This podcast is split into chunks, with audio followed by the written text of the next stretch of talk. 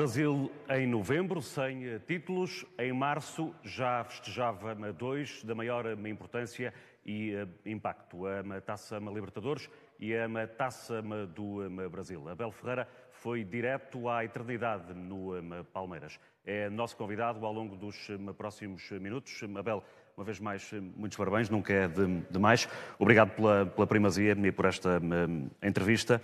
Com tudo o que viveu, da forma como viveu, num curtíssimo espaço de, de tempo, o Abel sente que virou o cara? É, bom dia e mais uma vez também obrigado pela, pelo vosso convite. É, é da minha responsabilidade também, no momento certo, poder falar um pouquinho da minha experiência e, e poder ser útil de alguma forma ao futebol.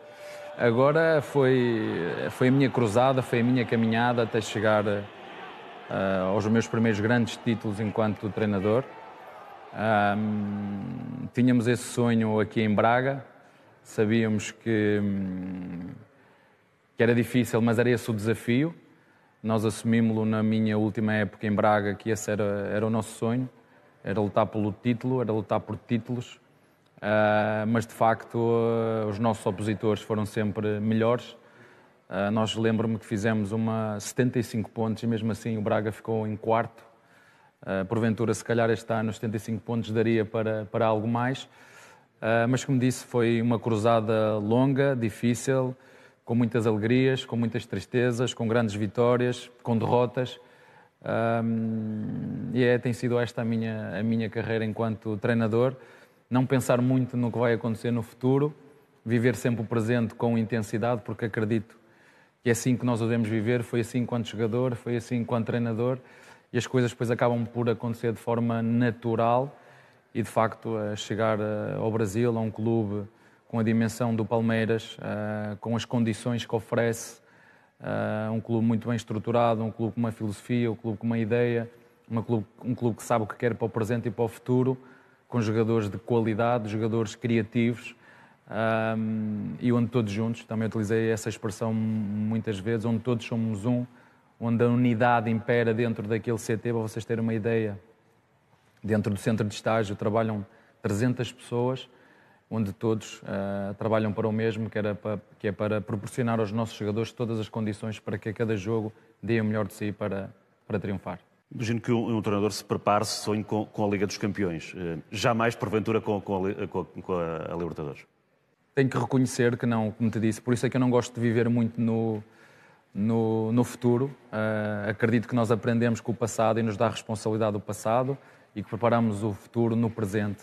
Uh, mas não, mentiria se dissesse que, que, passado dois anos ou um ano e pouco, depois de estar no, no, PAOC, que ia conquistar a Libertadores, não. Uh, mentiria se dissesse isso. Qual é a cota de responsabilidade do Abel nesta conquista? Nestas conquistas? É uma boa parte, é uma boa parte porque hum, quando nós chegamos ao clube e sempre que há uma troca de treinador é porque algo não está bem. Uh, mas eu quando cheguei ao clube, juntamente com a minha equipe técnica, a análise rapidamente que fizemos, não só ao plantel, mas também como é que nós iríamos competir com uma densidade e com um calendário competitivo que é, é de loucos. E, e, e para vocês terem uma ideia, eu por três vezes tive só um dia de, de, intervalo, ou seja, jogar segunda, folgar terça e jogar quarta. Ou jogar sábado, folgar domingo e jogar segunda. Por três vezes aconteceu.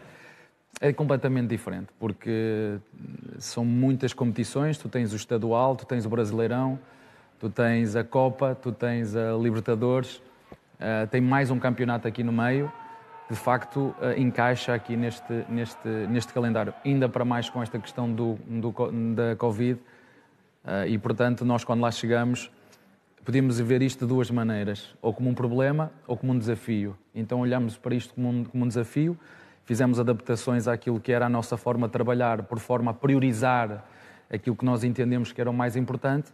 Quando tu chegas a um clube com esta dimensão, com esta exigência, com uma massa associativa a rondar os 16, 17 milhões, com uma exigência máxima, que sempre me disseram, ou ganhas ou ganhas, mas que eu também gosto de ver a minha vida, como digo, é, é de forma equilibrada, focar-me no meu trabalho, dar o melhor de mim, ter a consciência, quer na vitória, quer na derrota, que eu dei o meu melhor, que os meus jogadores dão o, meu melhor, o melhor deles, que é foi outra das coisas que eu disse aos meus jogadores quando cheguei ao Brasil.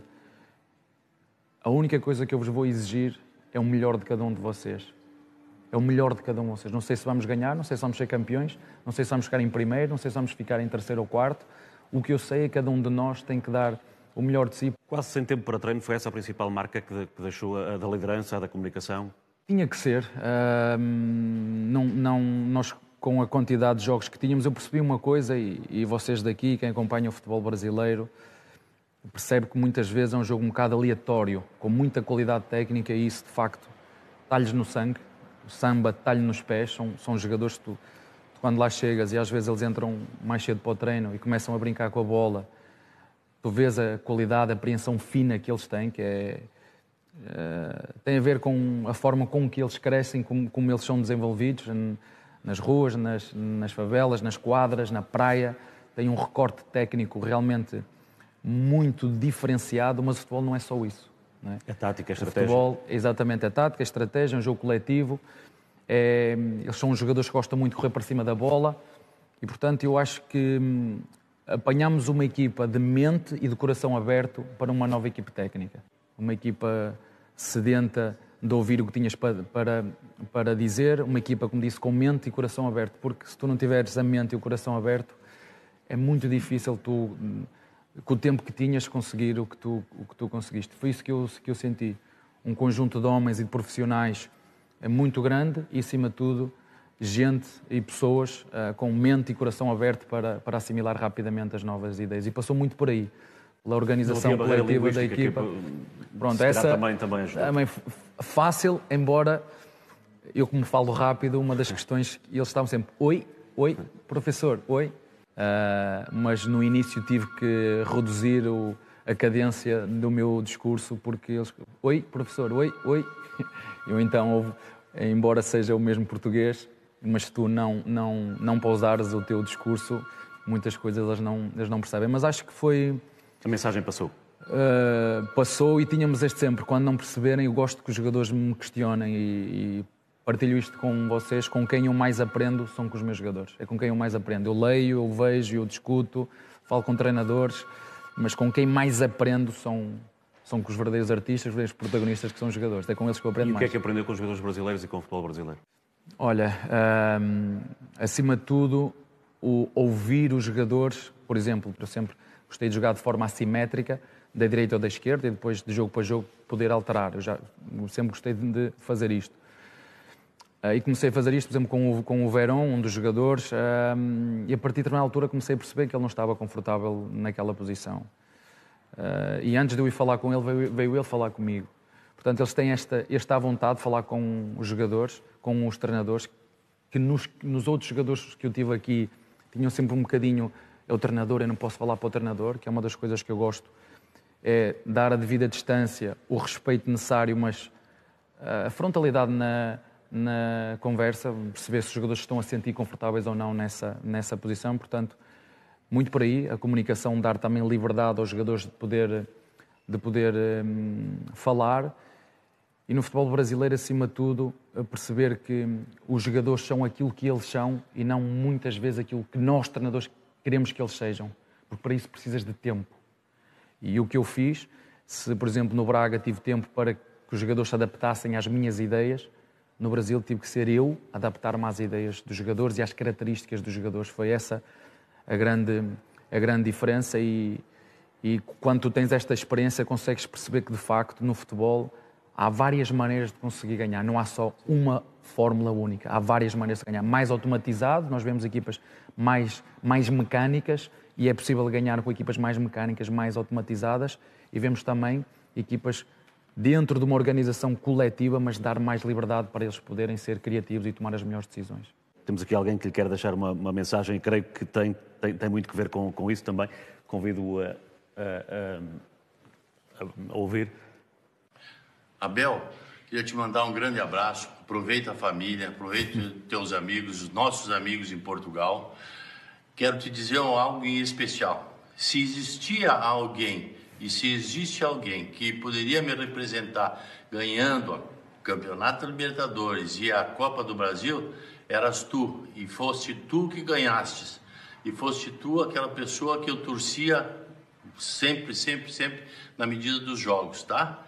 Parabéns E tudo de bom sempre, Abel. Sempre. Continue sempre assim, tá legal?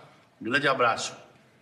Enquadrando, o Scolari eh, foi, eh, para além do Abel, o único treinador eh, que em 99 conseguiu a Libertadores para, para o Palmeiras e foi, enquanto treinador também em Portugal, o homem que chamou Abel para, para a Seleção Nacional Portuguesa. Ao nível da criação de grupo, da liderança, há coisas que os aproximam? Uh, acho que de facto é o ponto forte dele. Uh, nessas, duas, nessas duas semanas que tive o prazer de estar uh, com, com a seleção, não joguei mas lembro-me dele vir falar comigo e dizer-me: Olha, se nós aqui em Leiria uh, resolvermos já isto, no, no Dragão eu, eu vou-te estrear. Infelizmente, nós em Leiria, quando jogamos lá, não, não conseguimos resolver logo a, a classificação. E toda a gente se lembra dessa célebre frase do E o burro sou eu. É? Eu estava lá nessa. Mas de facto, uh, um dos grandes pontos fortes do Mr. Scolari, sem dúvida, e quando és treinador de uma seleção na minha opinião, esse será seguramente, porque tens pouco tempo para, para preparar uma equipa, será segura, seguramente, através da tua liderança, conseguir unir aqueles egos, aquela qualidade, aquela capacidade uh, que, está, que está naquele grupo de trabalho e, sem dúvida alguma, foi alguém que teve essa capacidade. E foi a primeira pessoa que, quando cheguei ao Brasil, me, me ligou, falamos, falamos um bocadinho, falamos várias vezes durante esse período, porque tínhamos uma pessoa dentro do Palmeiras que era e felicitou naturalmente no final era, também. E foi coincidente porque foi ele que ganhou a Libertadores também há uns anos atrás no, no Palmeiras. Coincidências. Quem mais o felicitou, Abel, depois da, das conquistas que o sensibilizou de uma forma especial? Por norma, não costumo atender uh, telefones que não conheço ou números de telefone que não, que não, que não conheço. Estava eu e a minha equipe técnica na cabine a falar, a festejar, enfim. E o telefone toca e eu atendo, não atendo, atendo, não atendo, e quando atendo, era o nosso presidente, o Marcelo Rebelo de Sousa. Vou saber que ia ser condecorado, como foi agora na segunda-feira passada. Hum, exatamente, ligou-me acima de tudo para felicitar. Ele tem, como vocês sabem, uma ligação e é um conhecedor profundo do Brasil. E na altura, quando me ligou, eu nem, nem queria acreditar uh, que ele me estava a ligar naquele momento. Foi, ainda falámos ali um bocadinho, porque ele realmente tem uma memória tremenda, portanto foi, foi um momento especial, único e eu não sei se sou merecedor, de, honestamente, porque é, é, trabalho de tanta gente que hum, ainda eu, eu quando estava a receber a medalha, ele disse: É pá, tão novinho, vou, vou confidencializar isto, quando estávamos a falar lá com. É pá, tão novinho, já estás a receber uma coisa desta, disse: A culpa é sua. Mas a, a, verdade é que quando eu estava ali, eu disse-te isso há, há, há pouquinho, eu, eu sentia que estava a representar todos os jogadores, todas as pessoas que me ajudaram a esta conquista. Eu, eu, não era eu que estava ali, estavam, eu, eu quero acreditar que todas as pessoas que me viram, desde o, desde o, eh, o meu primeiro ano de, de, de sénior no futebol do Clube, Clube Penafiel, até, até aquele momento, todas as pessoas que o viram se sentiram um bocadinho parte de. E se, se o sentiram, foi exatamente o que eu senti. Eu senti que estava ali, de certa forma, a representar todos aqueles que me ajudaram, porque tenho que, escolher, tenho que escolher um, e, e, tive a sorte de ter sido eu, um, a receber esta condecoração. Foi exatamente isso que eu senti, foi que estava ali a representar todos aqueles que me ajudaram a ser a pessoa e o homem que eu sou hoje, e o treinador também, logicamente passando pela minha família, porque não, não terei sempre que falar deles, uh, mas senti exatamente isso, e um orgulho tremendo, porque um, quem é imigrante sabe aquilo que eu estou a dizer, e nunca senti tanto patriotismo, ser português, como sinto desde o momento que fui, que fui para fora. É, quando ouves alguém a falar, quando vês a nossa seleção a jogar, quando vês alguém uh, a triunfar. Não, posso partilhar isto com, com vocês. Estávamos a ver o Porto Juventus e, e a torcer pelo Porto, quer dizer, por, por ter este sentido patriotista, ou patriota, desculpem, uh, uh, porque o sentes, e o sentes de verdade, era uma coisa que estava dentro de nós, mas como tu estavas aqui e tens, agora quando vais para fora, sentes uh, com uma intensidade, e eu, eu falo por mim, é, uma intensidade muito grande o ser português e um orgulho tremendo em ser português. Como é que conviveu com, eh, à chegada com, com o nome de Jorge Jesus? Facilitou-lhe a, a, integração pelo que ele tinha ganho? Eh, tirou eh, ali algumas reservas que podia haver ou, ou pelo contrário? Ou colocou-lhe um peso em cima? Não. há coisas que eu, que, eu, que eu tenho que dizer enquanto treinador, porque acho, acho de certa forma os, os treinadores da minha geração reconhecem isso. Uh, eu acho que Mourinho nos abriu portas para a Europa.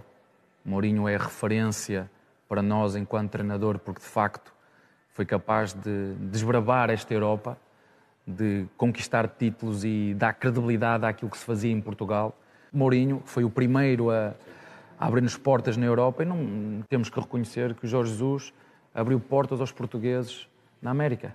Uh, um treinador uh, idolatrado no Flamengo, alguém que, que realmente uh, fez bem ao futebol brasileiro pela, pela forma como aquela equipa jogava, e jogava muito bem com jogadores de seleção, jogadores de nível inquestionável, e logicamente que foi alguém que também abriu portas a outros treinadores, como eu, para poder ter essa mesma oportunidade que ele teve de ir para a América e fazer também o seu, o seu caminho. É possível dizer que uh, é aquela eliminatória do, do PAOC de Abel Ferreira frente ao, ao Benfica de Jorge Jesus, com o Jorge Jesus, que tinha saído do Brasil há sensivelmente um, um mês, tem um impacto forte na, na decisão do Palmeiras de levar Olha, para o Brasil? Uh, ainda bem que falas nisso, que é para as pessoas perceberem e para os treinadores perceberem e para nós percebermos que em todos os contextos estamos a ser avaliados.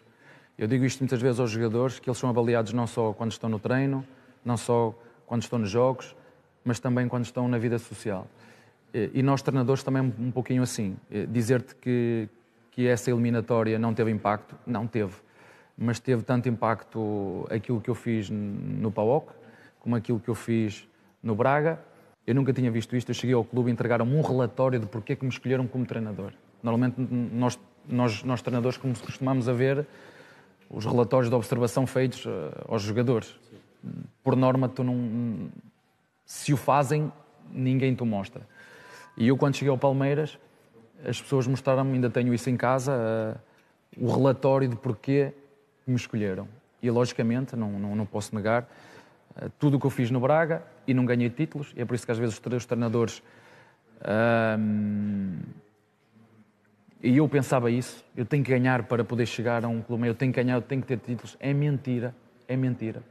Eu cheguei a um clube grande sem ter títulos. trabalho, um trabalho sólido. É ter trabalho, Imagem, é ter mercado, postura, é as pessoas perceberem aquilo que tu, tu fazes e o que é que fazes no clube de que estás, à dimensão que estás. Porque o que é que os clubes procuram hoje? Os clubes hoje procuram, são empresas.